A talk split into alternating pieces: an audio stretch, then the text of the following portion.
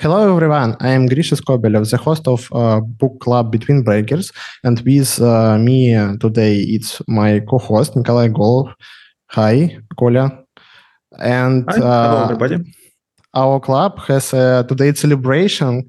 Uh, recently, we read the beautiful book uh, Distributed System, and today we make an interview with author Martin van Steen. Martin, hi, we are very glad to see you. Please tell us a little more about yourself. Well, first, uh, let me thank you for the invitation. I'm really looking forward to this uh, interview or discussion. I hope it's actually going to be. Um, uh, just a brief introduction. Well, okay, I, am indeed co-author of the book Distributed Systems. I'm, I'm, i think I'm actually the main author. I think Andy Tanenbaum, well, I know for sure that he agrees with that. In my daily life, I'm a, a professor of uh, computer science at the University of Twente. I've been, I also worked for a very long time at the at a university at Amsterdam, the the VU University. Um, not surprisingly, my my expertise is in large scale uh, distributed systems. I, I, immediately have to say that at the moment I lead more the life of a research manager than a scientist and a uh, and, and, an author. Um, I, I, suspect that approximately seventy five percent of my time I actually spend on solving other people's problems. Let me put it that way. Very much related to research. The fun part of my job is that at the University of Twente, I'm scientific director of a uh, institute that um, crosses all the groups that have anything to do with digitalization. So again, I'm, I consider myself a student because I learned so much about what other people are doing in this field of digitalization. And I can tell you it is a lot. So that uh, just as a brief introduction. Fantastic. Thank you. Thank you. You're very inspired person and the good example for others. Uh, we follow up with uh, a few more questions to uh-huh. let our audience get to know better uh, you, what your uh, uh, favorite programming language and why. yeah, I actually had to think about this. Um, well, I must say it used to be C for the very simple reason that you know I, am really a computer systems guy and uh, I like programming close to the hardware and and C makes you very much aware of what's going on uh, in the machinery under the programming language.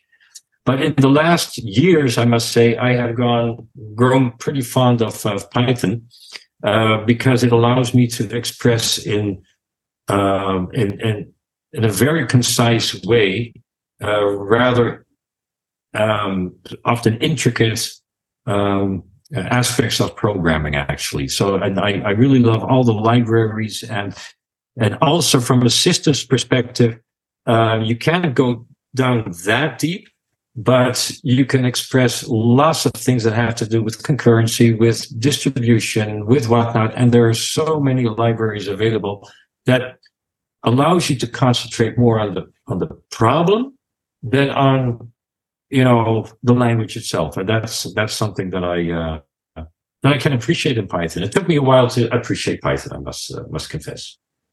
Okay, thank you for sharing. And the last one, small talk uh, questions. What inspired you to work in IT industry? Yeah, that's a good one. You know, I, I, am a trained applied mathematician. I'm not proficient in math anymore, but this is really, really long ago. And it was in my pure coincidence that I actually bumped into uh, computer science. What is important to realize is I'm a I'm an engineer. That means that I, I like to fix stuff and I, I always, well, before you can fix stuff, you often break it. Um, and, um, what I, what I really liked when I made this step to computer science was this, this systems engineering, as I call it. And, uh, I immediately got fascinated by operating systems and whatnot. And how can you actually put the hardware to work for you know the things that you have in mind which i which for me initially was a, a really big challenge. And to be honest it still is. And I, I, that's my that's actually my main inspiration. It's it's really complex to get things working. And i find that attractive. So there's no obvious solution beforehand Cool, cool. Thank you for sharing. Uh, I uh, we can go to main content interview, and first of all, questions about the book. At uh, how did you start collaboration with Andrew Tanenbaum about this book? Yeah, that's that's an interesting one. So uh, years ago, uh, Andy actually recruited me uh, in his group, Computer Systems in in, in Amsterdam, and I in, initially I immediately took over the course on uh, what was then called distributed operating systems, and um, I'll, I'll, be honest. After one or two years lecturing from the distributed operating systems book from Andy, I told him I don't like the book. And uh, I said, "Oh, what's going on?" And he said, well, "Basically, it was about there that there were so many details missing, and I really had the strong feeling that it shouldn't be about operating systems; it should be about distributed systems. So not even distributed operating systems." Um, uh, and Andy, Andy is, is is a really he's he's extremely good actually. So he recognized this and he said, "Well, you know, my field is operating systems. Your field is distributed systems. Um, if you're so so keen on saying that my book is not good enough for distributed systems, maybe we should write a new one.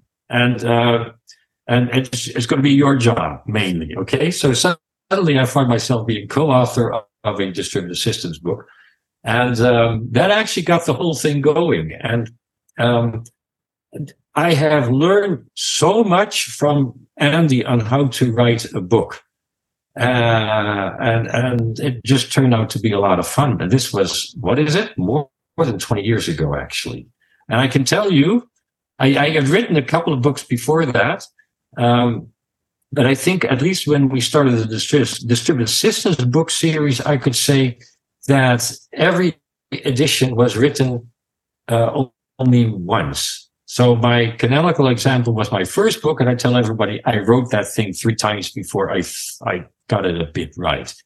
And doing it right the first time is really the difficult part, and I, I Andy taught me how to do that. So I, am still very thankful for him about that. Yeah, it uh, sounds like cool story, and we also all love the book, and it is why we uh, here all. Mm-hmm. Yeah, nice. Yeah. Well, thank you for your for your kind words. Actually, I, we'll, we'll, probably get to a couple of things that are not so good in the book later on in the interview. But uh, for now, I'll just say that it's an ex- excellent book and it's blah blah blah. That we'll get to the nasty stuff later on. okay, so uh, uh, uh, let me go to my part. Uh, first, about contacts, uh, let me also introduce myself. Uh, I'm Golov Nikolai. I'm head of data engineering in ManyChat, and I do research papers about big data modeling, no, data model, all the stuff, data analytics. and also, I'm also a lecturer in university, mostly in the university here in Barcelona but uh, I also have lectures uh, in Bangkok. Uh, so I um, very um, like also very interested in working with students, working like delivering them data. Like I have a courses about um, databases, all, all, stuff, all type of modern databases and uh, that's uh, that's why I'm very interested because I have read uh, introduction to all, all, versions of your book, and based on your experience, so uh, am I right that uh, when you have uh, created this book, like starting from the second version, uh, you was targeted in it on uh, students because uh, we are a like like we are a book club we are a book club of backend developers. But mm-hmm. what do you think, students or backend developers? For whom? Yeah, so that's I, I really like that question. It's primarily for students, and um, you know software development itself is a com- is a, a completely uh, field in its own, you know, and for for writing software. And the reason why I I say that, uh, well, of course, it's it's also intended to be useful for software developers. But for me, distributed systems is not about software development. So you cannot build a distributed system if you're really good at software development only. Yeah, that, that, that may that may require some thinking. Um, I just mentioned systems engineering, And, uh, you know, when you build an operating system, for example, um, if you miss in the core of an operating system just a single line of code, your operating system will break. That is not a software development problem. It's a systems thinking problem. So you need to think really hard about the algorithms, about um, what kind of communication paradigm you're going to be using. Many of these things that allow you to pull all these different aspects of a system together. And yes, what you will do in the end is program all these things, but without having a very clear picture of how all these things tie together, you cannot develop a distributed system. You cannot develop an operating system.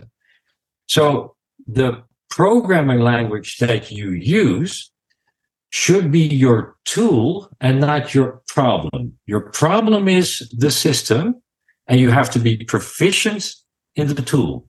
And that makes it different from a software development project from my perspective. Mm. So it's systems thinking versus software thinking. Um, mm-hmm, mm-hmm. Uh, uh, yes, uh, and it gives a very tight connection to other topics which were also discussed uh, in uh, our book, book club previously with architecture and all the stuff. Uh, yeah. And uh, by the way, uh, it is uh, also very important because when I started my course, I started teaching databases, but I understood that it, is uh, useless to describe database without describing a system which will use this database. So basically, we exactly. also switch to system design. That's so, the systems thinking. Yes. Yeah. Yes. Uh, and because of it, I want to like switch to the like we have a like set of questions which are based on the uh, like evolution of version because we see that those versions of your book, uh, the editions, they're uh, they're very different. There is a huge changes between them. Yeah. So uh, let I said, uh, so am I right that uh, first change between first edition and second, it's what it was your idea which you introduced to uh, that uh, to the from software uh, from operating system to system design. Am I right? Yeah, so that's that's uh, I like this one. So one of the the toughest thing about uh, even for the first edition um, was to think. So uh, my definition of my no, not my definition. My description of distributed systems is that when I when I tell students this is that it's a system where you where you push over here and it starts hurting over there. And what you need to do in the end is to try to understand what the relationship is between essentially, you know, fixing something over here and seeing a completely weird thing happening somewhere else in the system. Um, and the, the thing is that everything in a distributed system is tied together. So, for example, there's no there's no such thing as a security module, uh, and there's no such thing as well to a certain extent a communication module. Uh, all of these things are everywhere.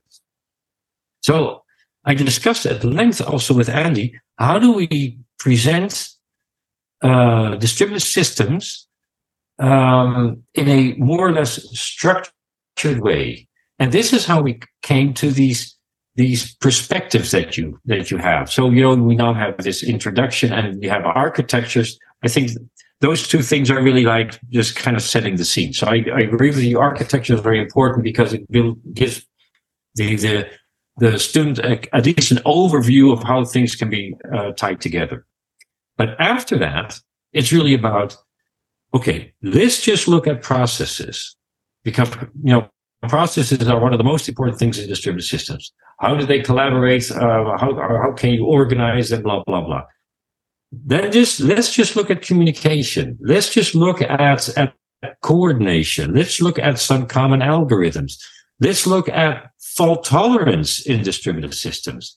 Let's look at security in distributed systems. And what you then hope is that by the end, people have seen these perspectives and that they then have the complete picture. And in every chapter, you see that you can, for example, if you discuss security, you cannot understand security without understanding communication. And you cannot understand communication without exactly. understanding security.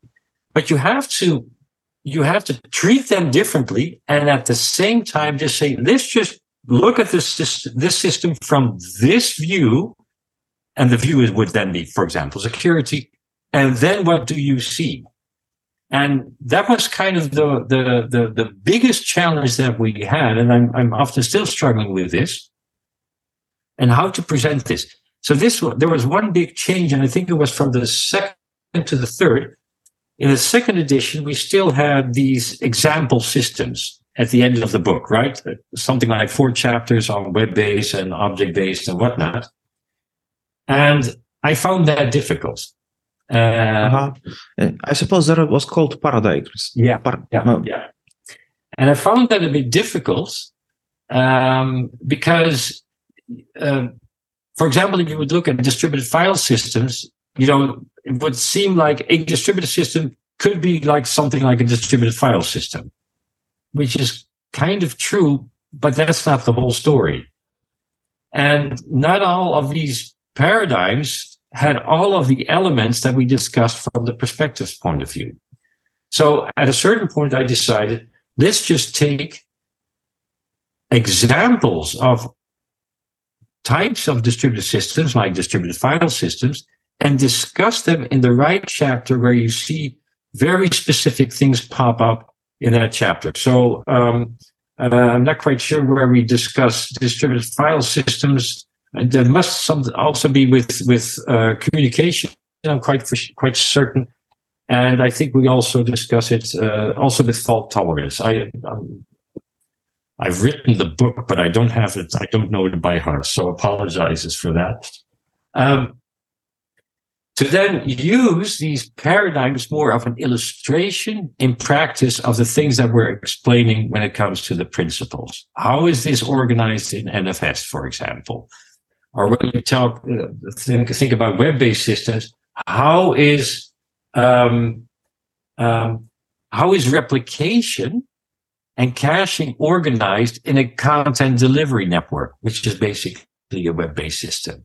And then, then suddenly you have these paradigms put into the right perspective. Um, and I like the, the idea of the content delivery network because you can focus then on distribution transparency. How is that realized? How is it implemented under the hood without you really noticing?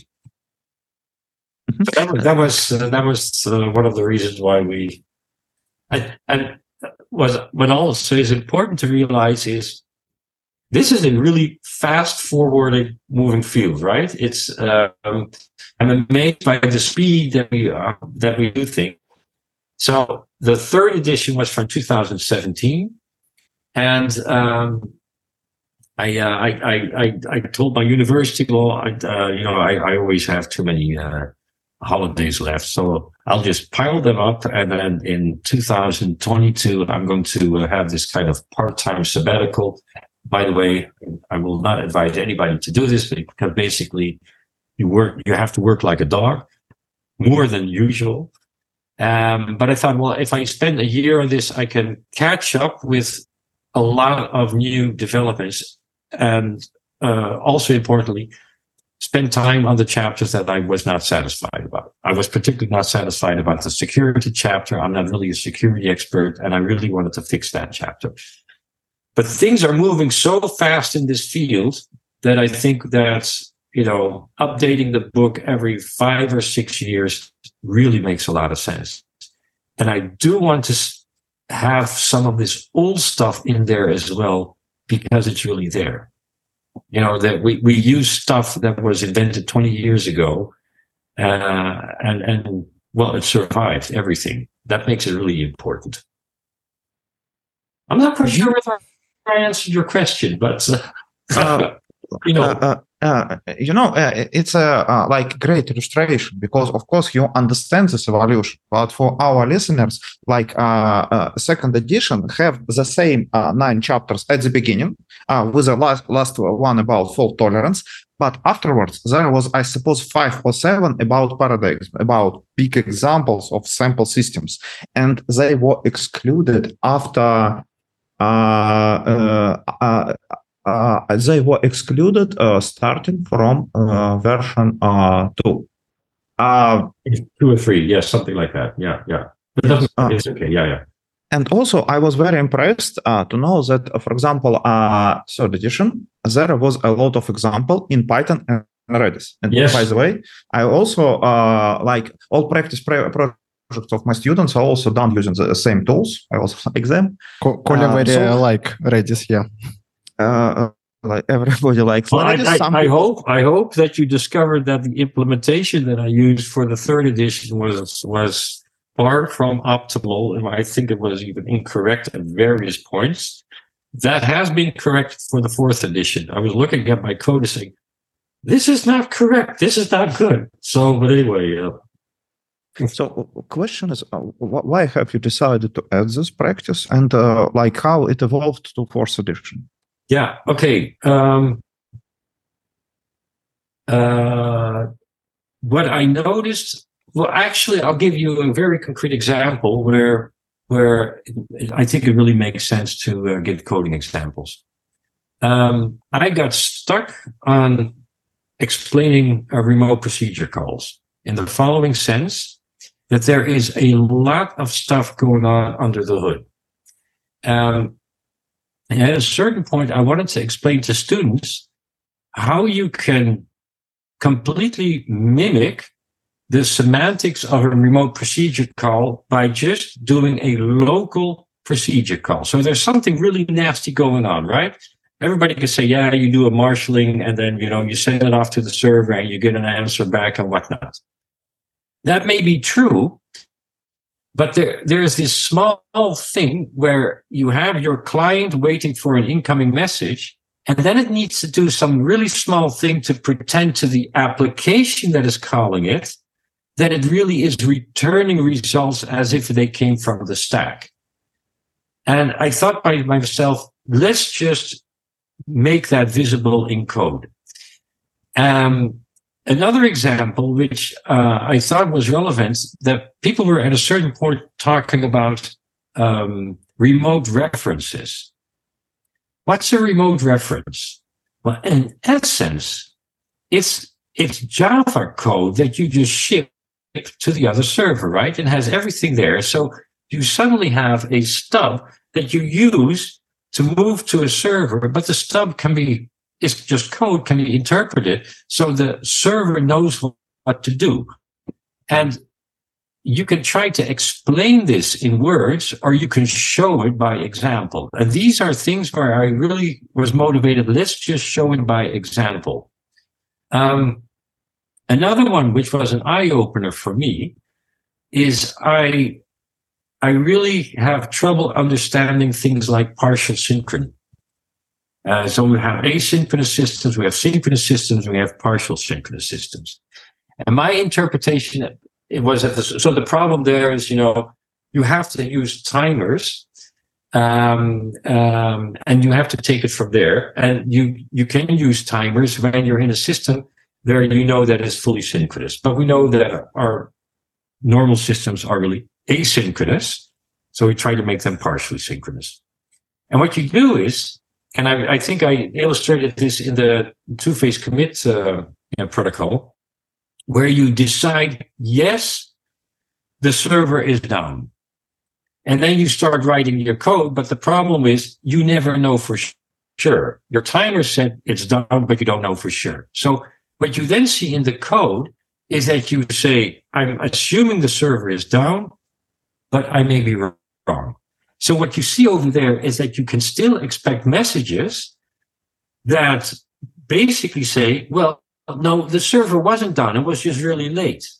And this is how you then implement partial synchrony, because if you get this right message, this correct message in, you can go back to your original mode saying, oh no, I was wrong. The server wasn't down. It was up and running. So now I can just proceed according to the normal protocol. So then I give a very concrete example how you implement partial synchrony or no, sorry, what partial synchrony means in a concrete protocol. Maybe you made the wrong assumption. Okay, deal with it.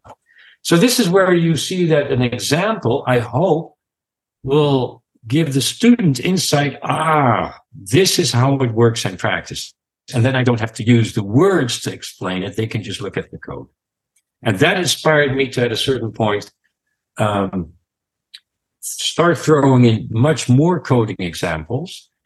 And what I really needed was to have something like Redis, where I can have conditional waits without, you know, being completely uh, um, worried about all the, the, the, the wake up functions and whatnot, because Redis says, well, I will just start this process again when I see that the following values are available. So it's a great tool to actually give me a very simple way for an advanced communication library. So uh, that's the reason why I actually used it.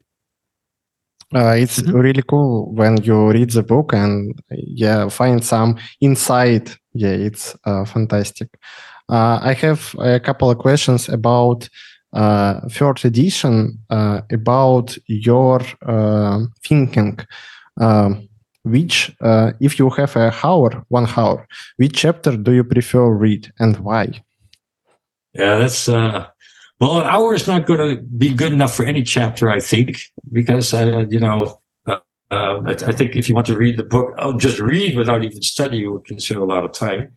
There are there are two chapters I'm I'm kind of fond of, and that's uh, uh, the, the fault tolerance and the security chapter. Um, the reason why I like the fault tolerance chapter is that, uh, well, there are a couple of reasons. Uh, first of all, fault tolerance is at the heart of distributed systems. So you need to spend a lot of uh, time on that. And the fault tolerance chapter is, I think, one of the most challenging chapters for me to write because uh, it is just difficult. It's really difficult to build a fault tolerant system. And um, I think the way that I explain Paxos is very insightful. I'm not quite sure whether you, you know this, but uh, I I never understood Paxos. And uh, what happened was a colleague of mine, Hein Meling, he's at uh, Stavanger University at uh, Norway. He, he really knows a lot about uh, Paxos. So I, I asked, Hi, can you explain to me how Paxos works? He's sure. Come on over and I'll, I'll go through the whole protocol and whatnot. And he started with a bunch of slides. And, uh, and I said, why this? Why that? And after an hour, he said, I don't think this is going to work. And uh, uh, so he stopped explaining to me how Paxos worked using the standard explanations because I just didn't get it. And what we did is we locked ourselves up and we pretended to be Leslie Lamport. But of course, we're not Leslie Lamport, I'm never going to be so pretentious that I think that I can even have the level of Leslie Lamport. But anyway, so what we did was say, if we were Leslie Lamport, and we ask ourselves, how do we build a fault tolerant server? Well, the first thing that you do is you add one server, right? And we tried to build up the whole story to the point that, at least for the book, we had to add this third server. Okay. Because you have to have under crash failures, you have to make some assumptions. Okay. Crash failure semantics. And we came up with a story that explained to us how Leslie may have thought when gradually deriving the Paxos protocol. And after two days, we had a story, and I'm, he could really explain this well. Uh, and I finally think I understood Paxos. Now, why am I giving this this example? Is that uh, what's important for any author is that if you need to explain something, you mm-hmm. really, really have to understand what you're talking about. Paxos is one of those examples where I, for a very, very long time, I would not have said I feel completely confident in understanding, in saying that I understand this protocol now I feel much more confident and I can explain it much better to the students. And that's what I like about this chapter on fault tolerance. And this is also why I think I can now also explain Raft and where it came from. Raft is really interesting because Paxos is really an intricate protocol and many people are worried about have we implemented it correctly? And John Ousterhout had exactly this problem. And this is how they came up with Raft. And so there are so many of these fun things in that chapter because you know it's not simple and you have to explain it well. And I hope that that is also reflected a bit for the students in this chapter like, oh, wait a minute, there's a lot of stuff going on under the hood. And the authors really spent at least a lot of effort in doing their best to try to explain this. The same holds for the security chapter. When I talk to my security colleagues, you know, they have a different way of thinking. I don't have that, that thinking. And I was looking for the security chapter, especially for the fourth edition, can I explain it in such a way that I feel confident in what I'm explaining? if you go through this chapter, there are many things that I hope you'll notice that, yeah, he probably understood this. But I'll tell you, I'm not too confident about multi-party computation, which is a really difficult thing. And I think one of, if I go for the fifth edition, I'll probably spend more time there and also talking to colleagues, perhaps doing the same thing as with Paxos. Tell me how this really works. Um, and once I have that, then I think I can probably better explain how multi-party computation works, which I think is an important concept for distributed systems.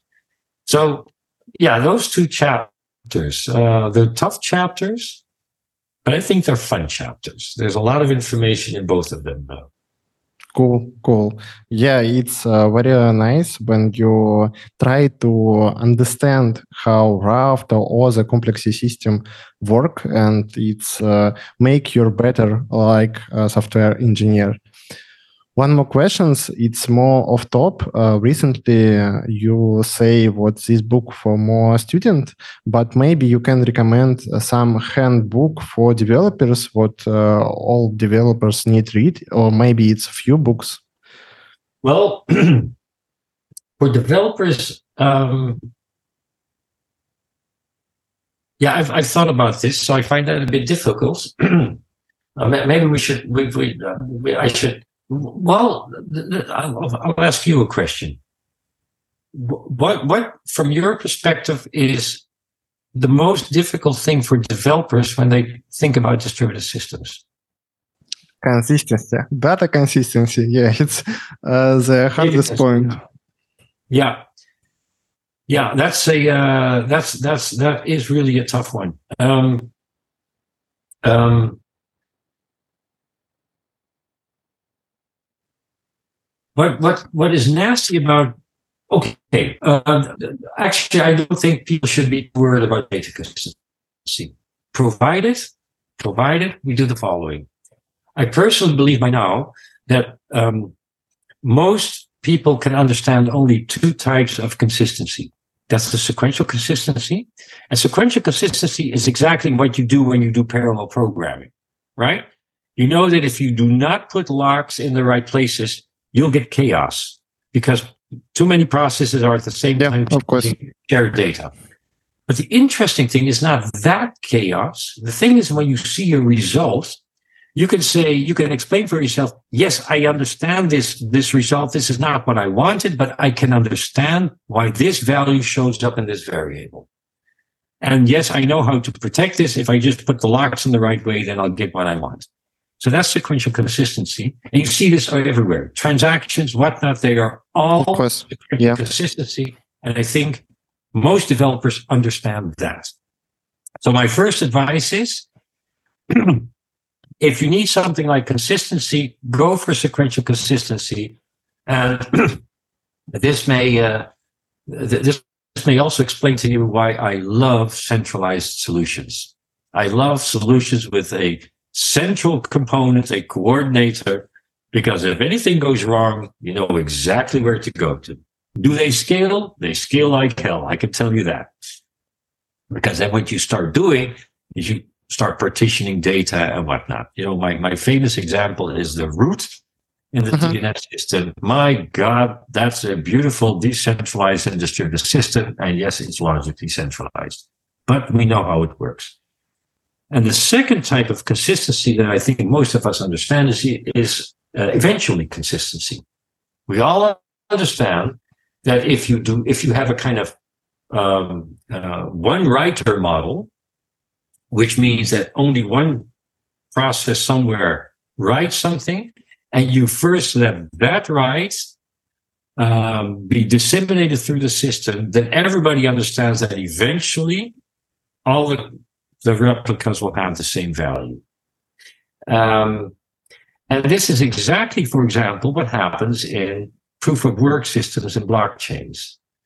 You know, if you start thinking in terms of, I need a leader, a single one, who can then append a block to the blockchain, then suddenly everybody will understand, oh, yeah, sure, then it works. And then if you have two concurrent leaders, okay, let's just fix this in the sense that the one who discovers a process discovered that one branch is uh, shorter, mm-hmm. just ignore the shorter branch and go for the longer one. So these two models, I think, are the models that most people understand.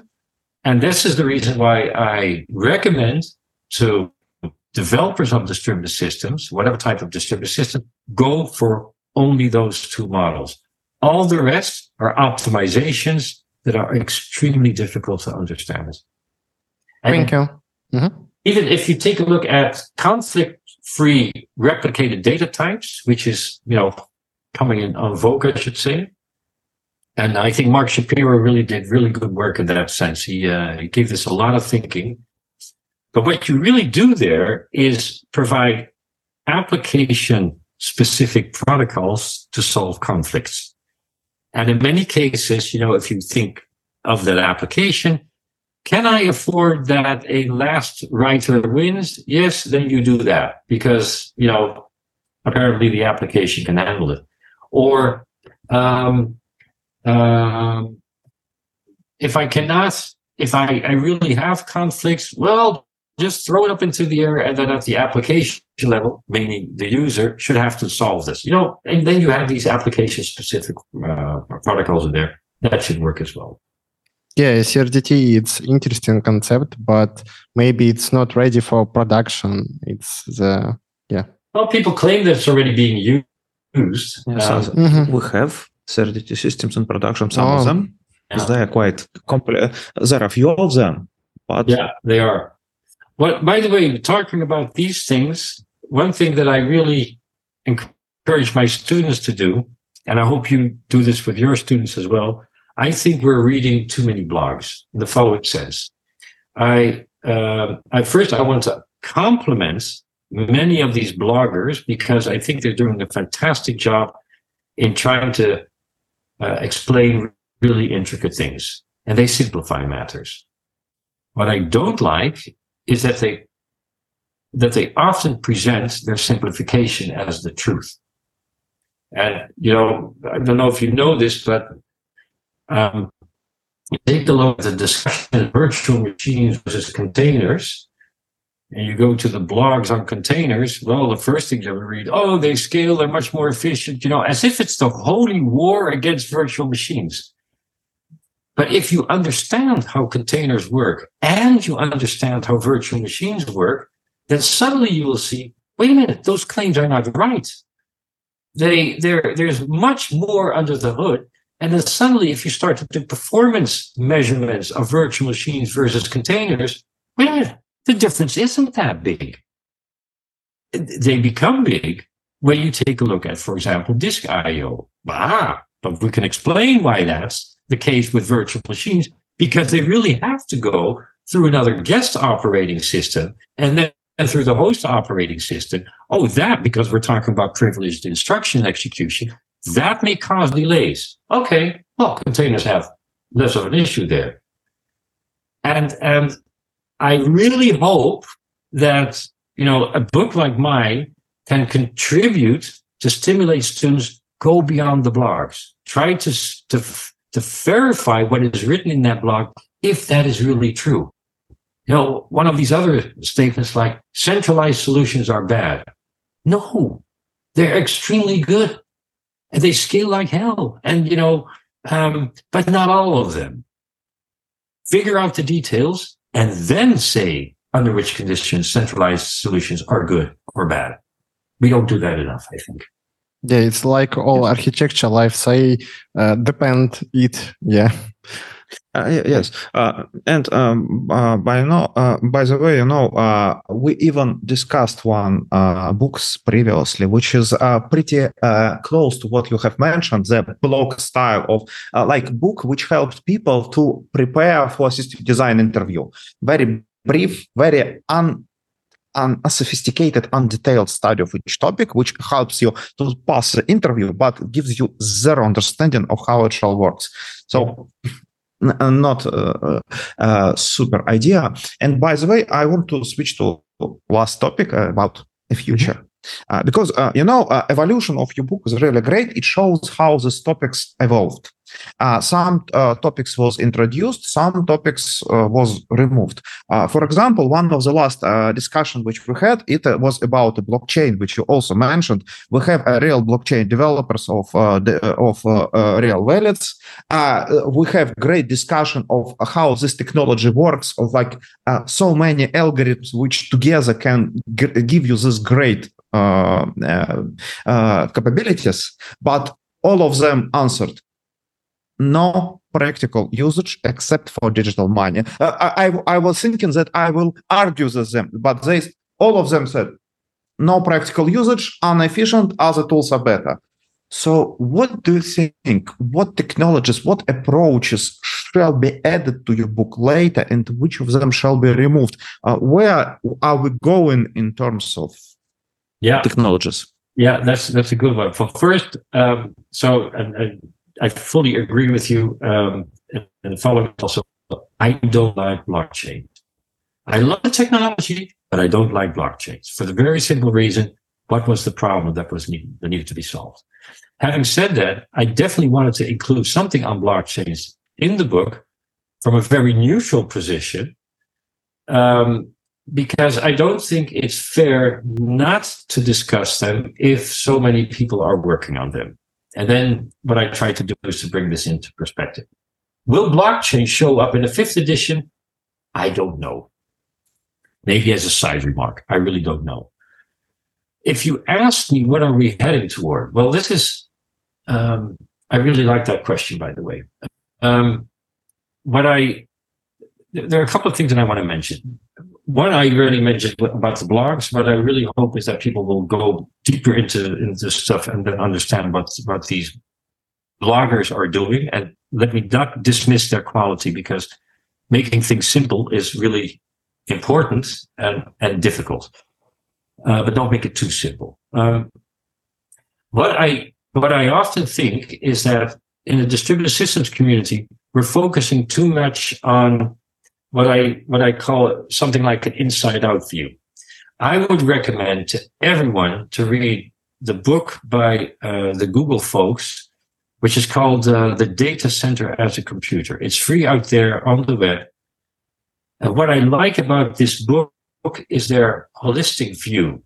You know, if you if you zoom out a bit, they could have also written a book on chip design where cooling is in place, where the layout is in place, and they just move this up from uh, from these very lower layers to to the data center. And one of their statements in that book is saying we are still talking about I think networked data centers or network computers because this is how the developers think about these Google data centers, right? You have a data center over there and a data center, blah, blah, blah.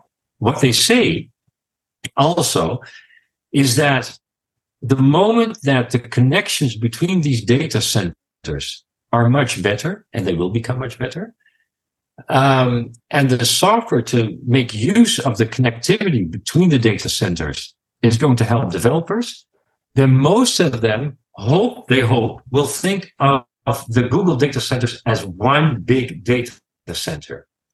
Now, I really like this idea because if you if you start thinking about this, what does that mean for our discussions on, for example, edge computing? Is an edge nothing else as just another component in this huge worldwide computer system? I think so. And if you start thinking about that, then things like locality come into a different perspective. And things like orchestration I personally think will vanish. Do you remember the discussions on web caches we had, what is it, 15, 20 years ago, something like that? Oh, web caches, no, blah, blah, blah. We're not talking about web caches anymore. They are there as an element in the network and they're doing their job. Um, and that's it. And I would not be surprised that edge computing will, the edge computing will be there, but not for the reasons that we often now have edge computing. Uh, it will be just convenient or sometimes necessary because there are occasions where we cannot beat Mother Nature. There will be latencies. So for augmented reality, you probably want to do a lot of local processing because you can't afford, let's say, a 300 millisecond delay because it will not be good for your user experience.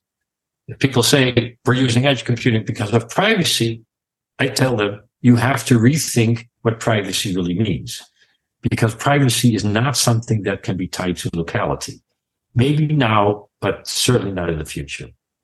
So this is one thing that I really hope that that we will be developing a more holistic approach towards distributed systems, and then from there rethink things like edge computing, all these things that are very much this this inside out uh, view.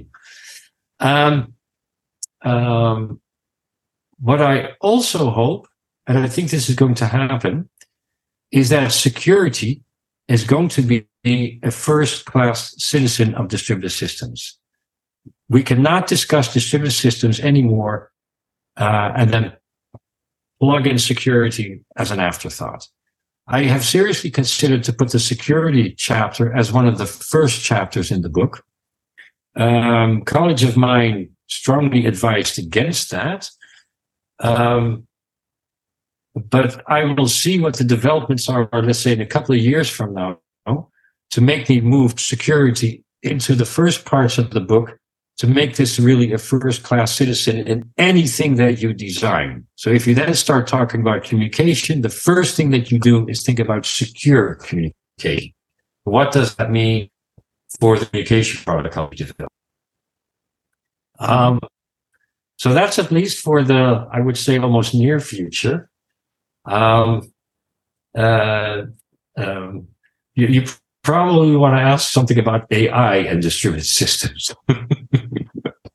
yes.